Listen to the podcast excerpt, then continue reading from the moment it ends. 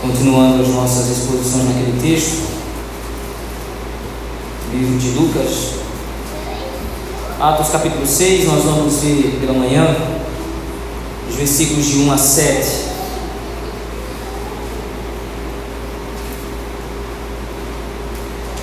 Atos dos Apóstolos, capítulo 6,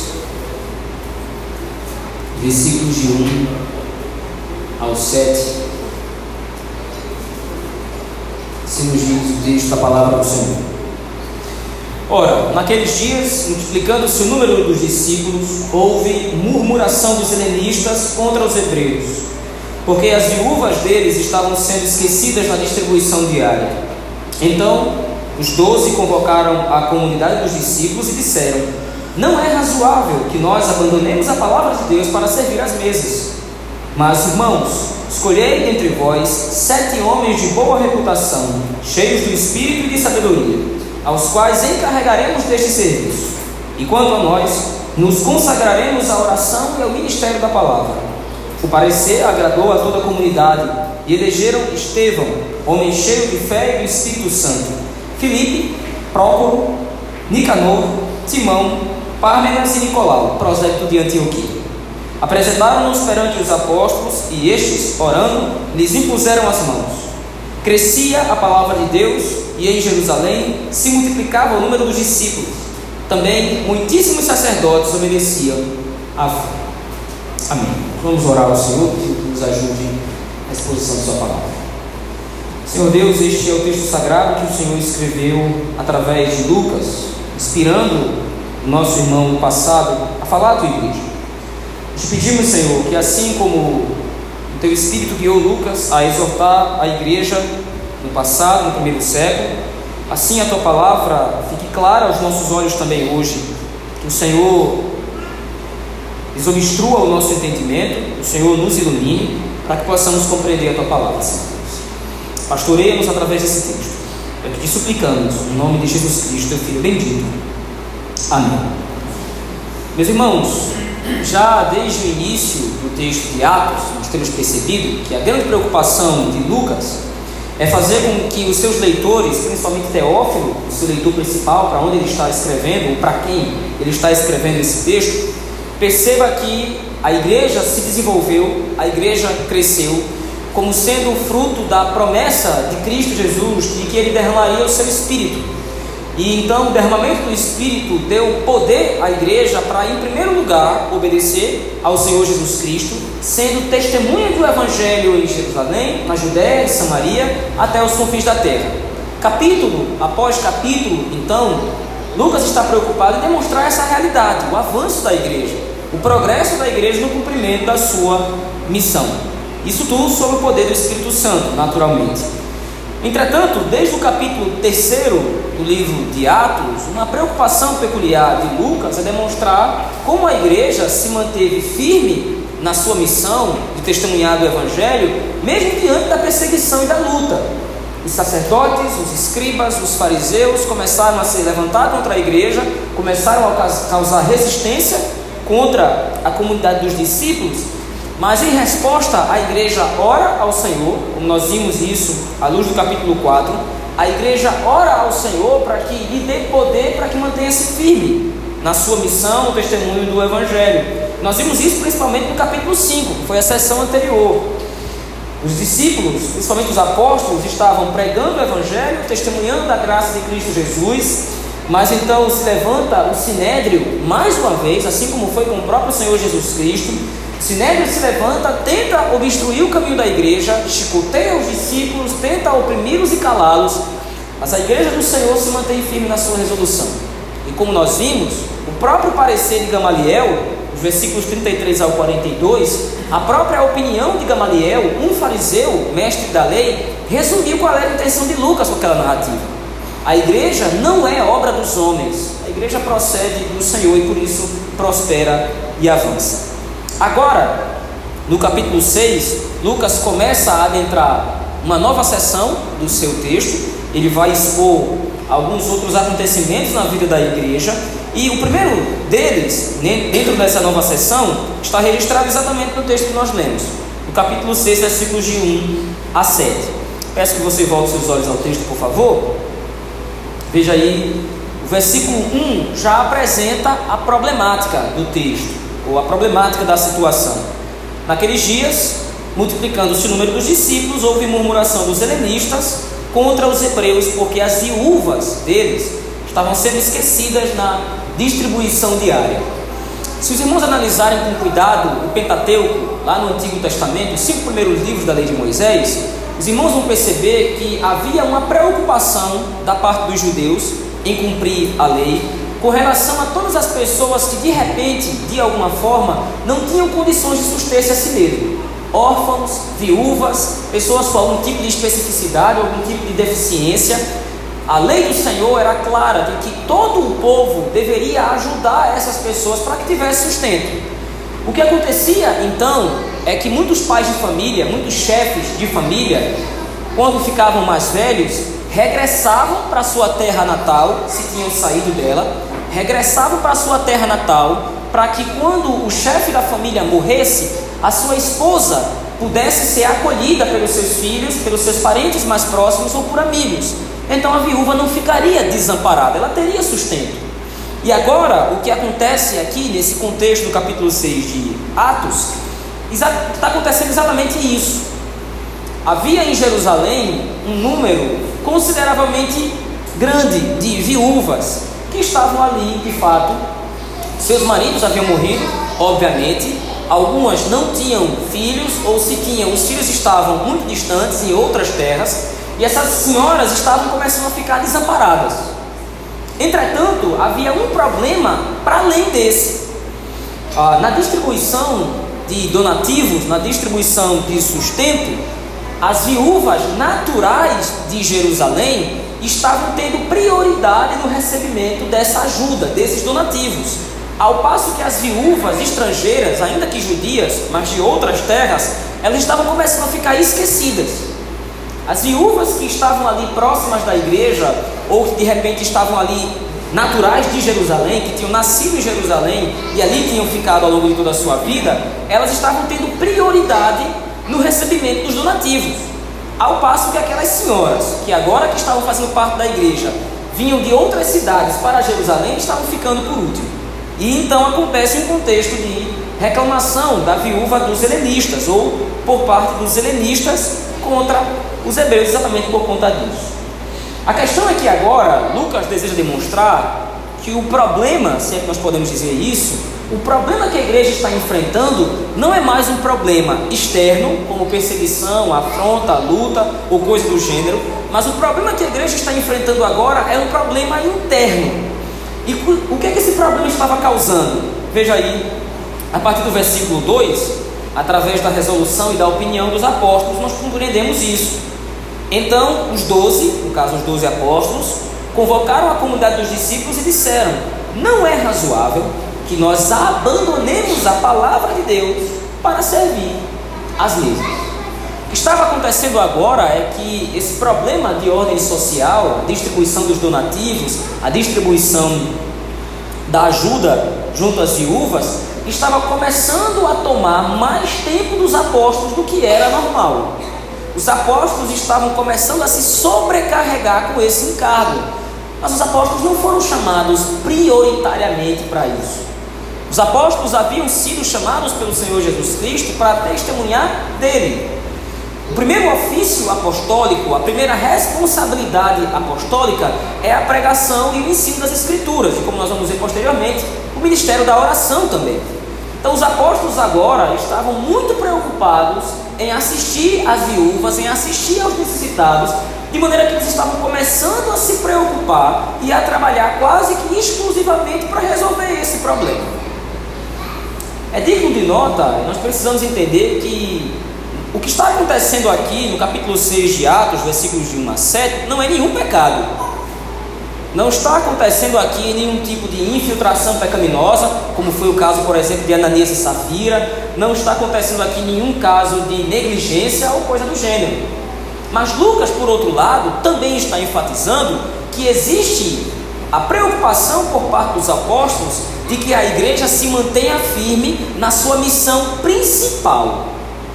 Nós estamos acompanhando desde o capítulo 2 Lucas várias vezes tem repetido isso, que a comunhão dos santos, o cuidado que a igreja deve ter para com seus membros, o cuidado que a igreja deve ter para com os próprios crentes, principalmente aqueles que precisam mais, é algo essencial.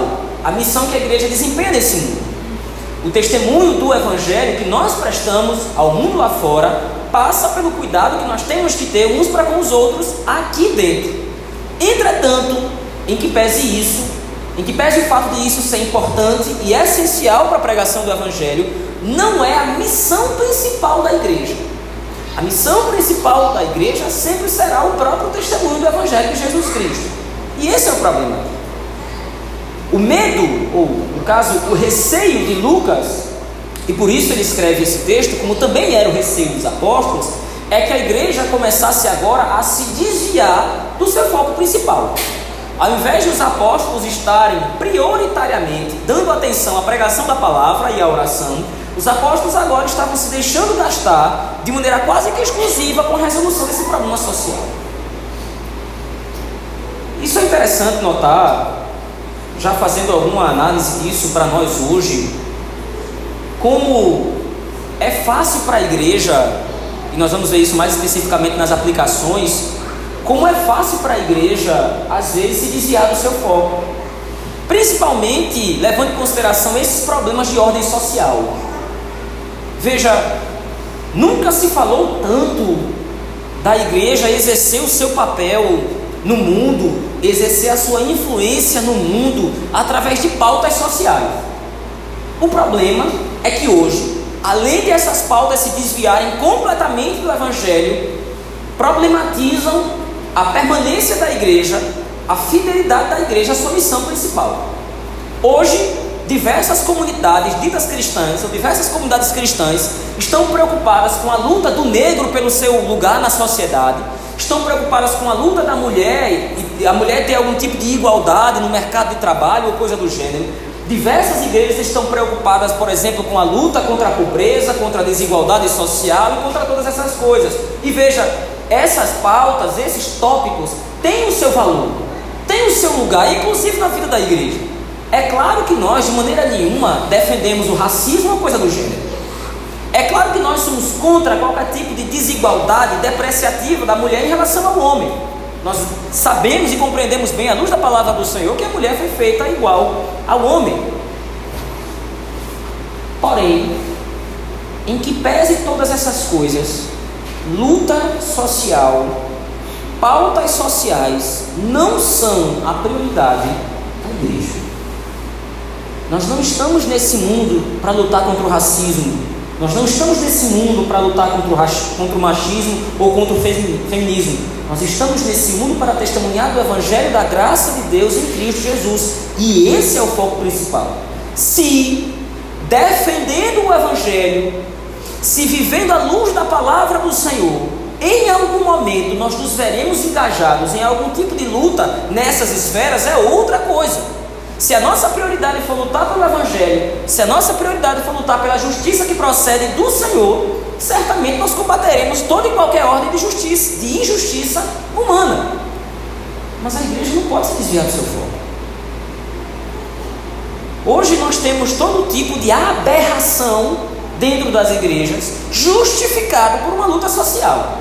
Nós temos, por exemplo, hoje o crescimento exponencial e assustador das igrejas inclusivas igrejas que não têm qualquer tipo de resistência contra pessoas homossexuais, contra pessoas com todo tipo de ideologia, com, com, que defendem o aborto, coisa do gênero.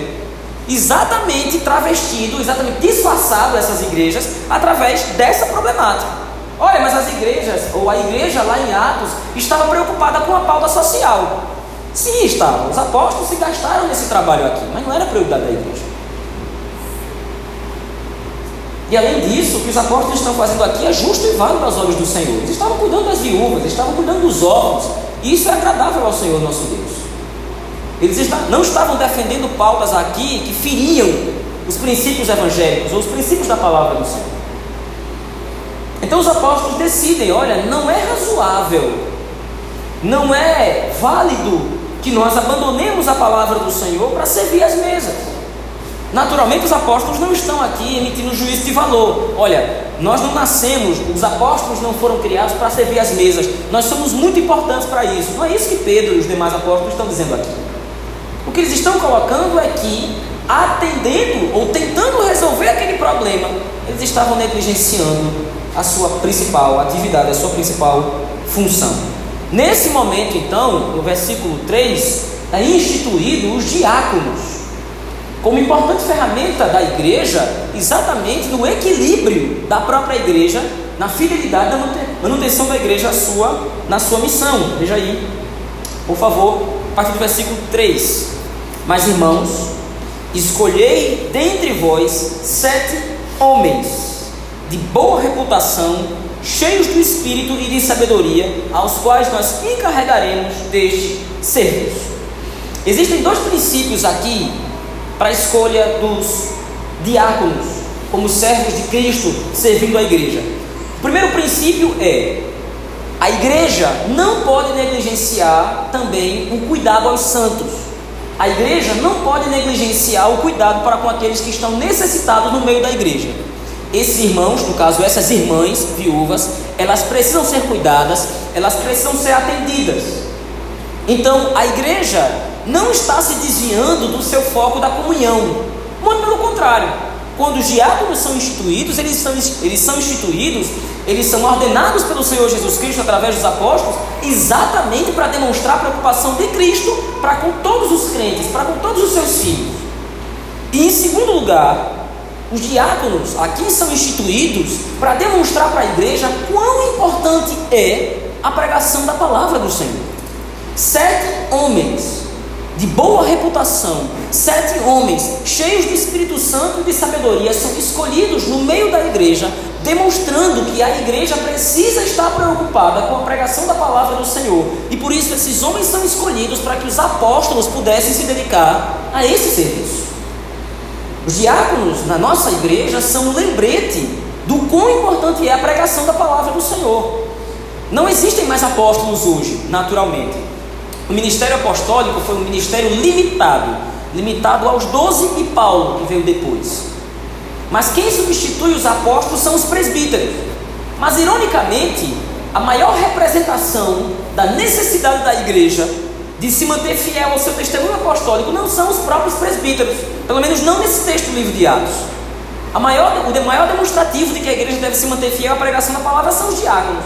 Eles foram ordenados pela igreja através da obediência a Cristo Jesus que agiu através dos apóstolos, para lembrar a igreja dessa necessidade. Nós temos diversas responsabilidades na igreja do Senhor. Nós temos hoje, ainda assim, a obrigação de cuidar das viúvas, dos órfãos, nós precisamos cuidar das pessoas necessitadas, essa necessidade não passou. Apesar do nosso contexto hoje ser outro, apesar de, acredito eu, não haver nenhum necessitado extremo no nosso meio, mas a atenção a essas pessoas continua exatamente do mesmo jeito. Continua sendo obrigação nossa cuidar de cada um de nós aqui. Mas a igreja, como disse anteriormente, precisa se lembrar de que é uma preocupação muito maior do que esta. Há uma preocupação principal, que é a pregação da palavra do Senhor, como aparece exatamente aí no versículo número 4.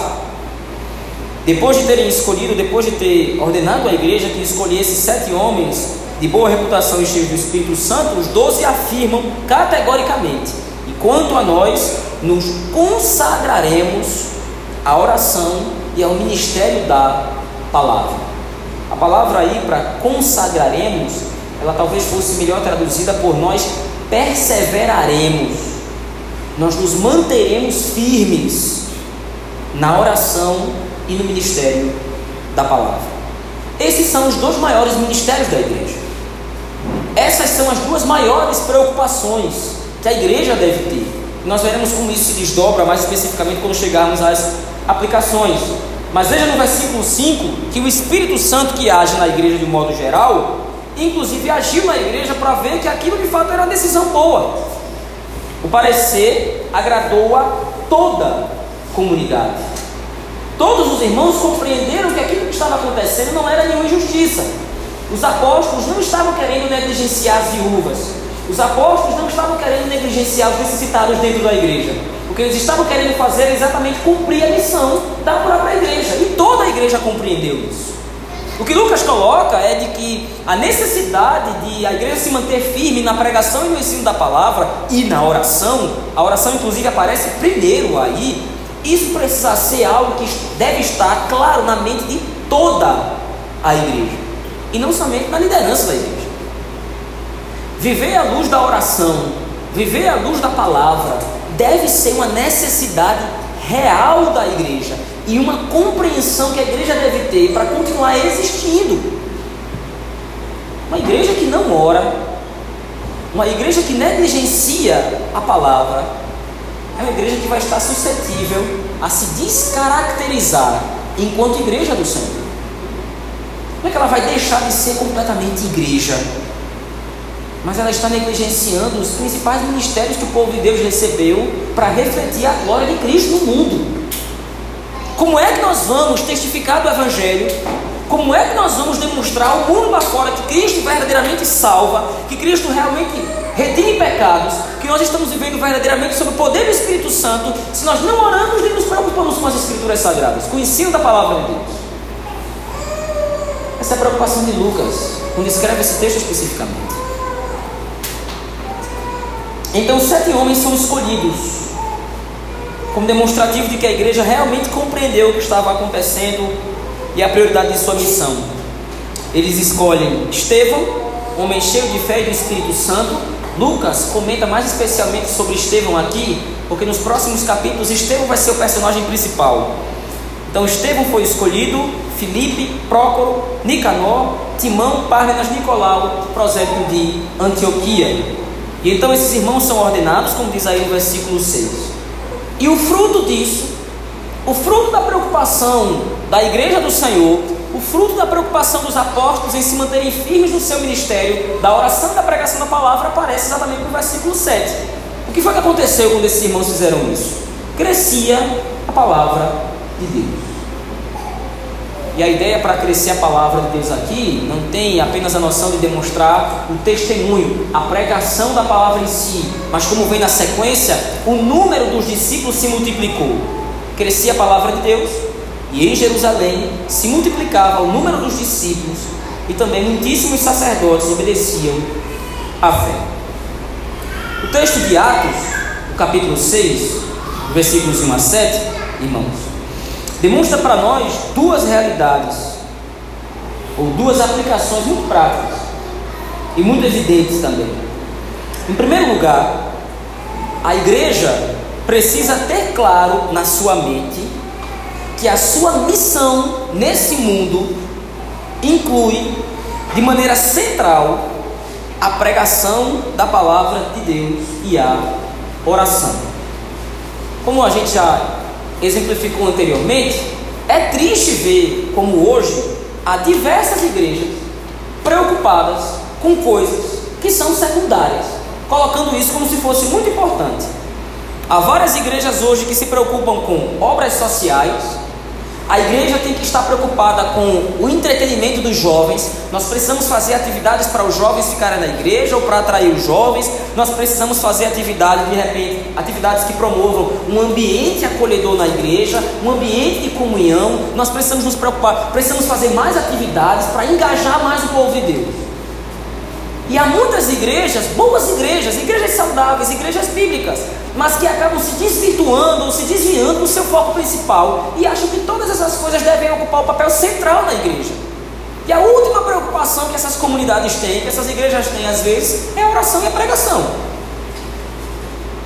Diversas igrejas fazem milhões de atividades, atividade todos os dias da semana, de segunda a segunda, achando que com isso ou através disso é que vão conseguir ser igreja de fato ou vão cumprir a sua missão. A outra preocupação de muitas igrejas, diversas pessoas, diversas comunidades cristãs hoje é o fato de que a igreja precisa crescer. Nós precisamos crescer em número, nós precisamos nos multiplicar. E por causa disso, então, como disse anteriormente, as igrejas se voltam para essas atividades, a igreja se voltam para demonstrar ou para de repente pensar estratégias e formas de como a igreja pode crescer em número. Se você lê o texto de Atos, acontece exatamente o contrário. Primeiro a igreja se preocupou através dos apóstolos com a oração e o ministério da palavra. Primeiro a igreja se voltou ao que era verdadeiramente prioridade. Nós precisamos, em primeiro lugar, ter uma vida de oração. Nós, em primeiro lugar, precisamos nos voltar ao Senhor numa devoção sincera do coração a Deus. E, em segundo lugar, ligado a isso, não menos importante, nós precisamos nos preocupar com o ensino da palavra de Deus e com a pregação. Quando a igreja se voltou para isso, quando a igreja confirmou a sua missão executada através desses dois princípios, o versículo 7 foi escrito logo na sequência. A igreja cresceu. Então muitas vezes nós estamos preocupados em fazer a igreja crescer, nós estamos preocupados em ser igreja traçando ou elencando coisas que não são a nossa prioridade. Não é que não são importantes, mais uma vez eu repito isso cuidado às viúvas, cuidado aos órfãos, cuidado aos necessitados, cuidado uns para com os outros, de modo geral, é prioridade? Sim, mas existe uma prioridade mais prioritária do que esta. Nos mantermos firmes na oração e no ministério da palavra. Se nós falharmos nisso, nós vamos falhar em todas as outras coisas. Se nós falharmos em manter uma vida de oração como igreja, se nós falharmos em priorizar a pregação e o ensino da palavra de Deus, nós não vamos conseguir cuidar a contento uns dos outros. Nós não vamos conseguir testificar do Evangelho no mundo lá fora. Nós vamos falhar como povo de Deus. E falhar como povo de Deus, falhar como igreja, significa dar mau testemunho do Evangelho. Mentir sobre o Cristo, sobre seu reino, sobre a sua glória. Em segundo lugar, o texto de Atos, capítulo 6, ele geralmente é pregado, ele geralmente é aplicado aos líderes da igreja. E faz muito sentido, já que os personagens, os personagens principais aqui, no caso, são os apóstolos e os diáconos da igreja do Senhor. Mas levando em consideração isso, a igreja precisa compreender que o seu ministério principal nesse mundo está representado através de seus líderes de fato. Presbíteros, que descendem dos apóstolos, e diáconos, são um demonstrativo claro de qual é a preocupação principal da igreja. Como disse anteriormente, os diáconos foram instituídos exatamente para que os líderes da igreja, os apóstolos da igreja, pudessem se dedicar ao seu ministério principal. Os presbíteros da igreja, que descendem dos apóstolos, foram destacados por Cristo exatamente para esse papel. Como disse, nós não temos apóstolos hoje, mas temos presbíteros na igreja principalmente o presbítero docente, que geralmente é chamado de pastor. Esses homens que foram colocados por Cristo na igreja para exatamente ajudar a igreja nesse ministério. E a igreja então deve estar atenta aos seus líderes. É interessante hoje também ver como muitos pastores se desviam rapidamente da preocupação central do seu ministério. Existem pastores hoje que são gestores de igreja, ou mais gestores de igreja do que pastores propriamente dito. Eles estão preocupados com a vida financeira da igreja, eles estão preocupados com a iluminação, com o som da igreja, eles estão preocupados com atividades da igreja outras. Não foram chamados para. O pastor pode, é claro, exercer alguma opinião ou dar alguma opinião em todas essas áreas. Mas a preocupação principal do pastor da igreja é pregar a palavra e orar. Cuidar dos santos através desses dois ministérios e a igreja precisa estar atento a isso. Se o pastor da igreja não se dedica à pregação, se o pastor da igreja não se dedica a uma vida de oração, o que, é que ele está fazendo na igreja? Onde é que ele pode ser útil se Deus às vezes supre a igreja com irmãos que têm as mesmas capacidades, ou que têm essas capacidades, irmãos na igreja que são bons gestores financeiros, que podem ocupar o lugar de tesoureiros da igreja, que podem ocupar o lugar administrando os recursos financeiros da igreja, irmãos que têm dons e talentos dados por Deus para cuidar do som da igreja, da iluminação, ou seja lá mais do que for. Se existem pessoas da igreja dotadas com essas atividades, para que os líderes da igreja, os presbíteros e diáconos da igreja, vão se preocupar com essas coisas se eles têm as suas próprias responsabilidades? Nesse caso, a segunda aplicação do texto de Atos, capítulo 6, é uma exortação à igreja. A que a própria igreja preste atenção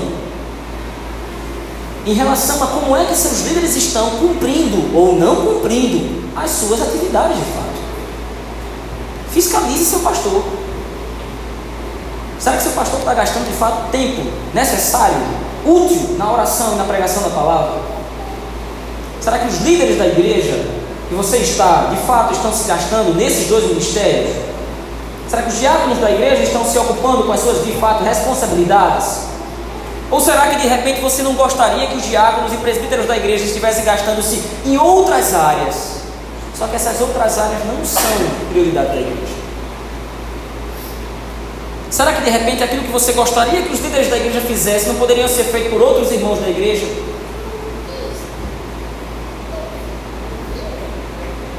A missão que nós temos nas mãos é muito importante, irmãos. E nós não temos tempo a perder. Cristo está voltando. O tempo está próximo. E quanto mais o tempo se aproxima, mais evidente para nós deve ser a nossa missão e mais nós devemos trabalhar para cumpri-la. A nossa missão é testificar o Evangelho.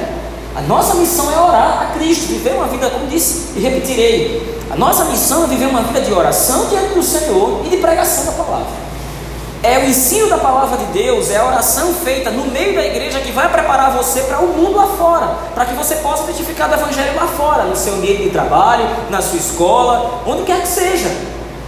Se nós falhamos nessa missão aqui dentro, certamente nós não vamos conseguir cumpri-la lá fora. E a igreja que deveria ser testemunha do Evangelho de Cristo no mundo, vai ser no máximo o bobo da corte.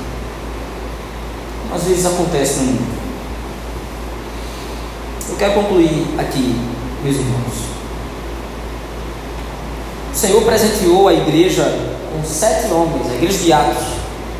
A igreja presenteou, aliás, Cristo presenteou a igreja com sete homens de boa reputação e cheios do Espírito Santo. E esses sete homens deveriam simbolizar, referenciar o quanto a igreja deve se deixar gastar no seu ministério de oração e de pregação da palavra. Da mesma forma, hoje, nossa missão não mudou. Nossa missão é exatamente a mesma. O que nós devemos fazer é revisitar o nosso coração e nos examinarmos, a fim de saber se de fato nós estamos cumprindo a nossa missão a contento. Se nós estamos de fato vivendo de acordo com o ministério da oração e da palavra. Se os nossos líderes estão verdadeiramente preparados para instruir a igreja, para capacitar a igreja com a sabedoria e o conhecimento necessário para cumprir a sua missão lá fora. Certamente nós cuidaremos dos órfãos e das viúvas no nosso meio. Certamente nós vamos dar assistência aos necessitados. Mas a nossa prioridade é com a pregação e com a oração. Para que Cristo seja glorificado no nosso meio, enquanto testemunharmos dele no mundo. Vamos à presença do Senhor em oração.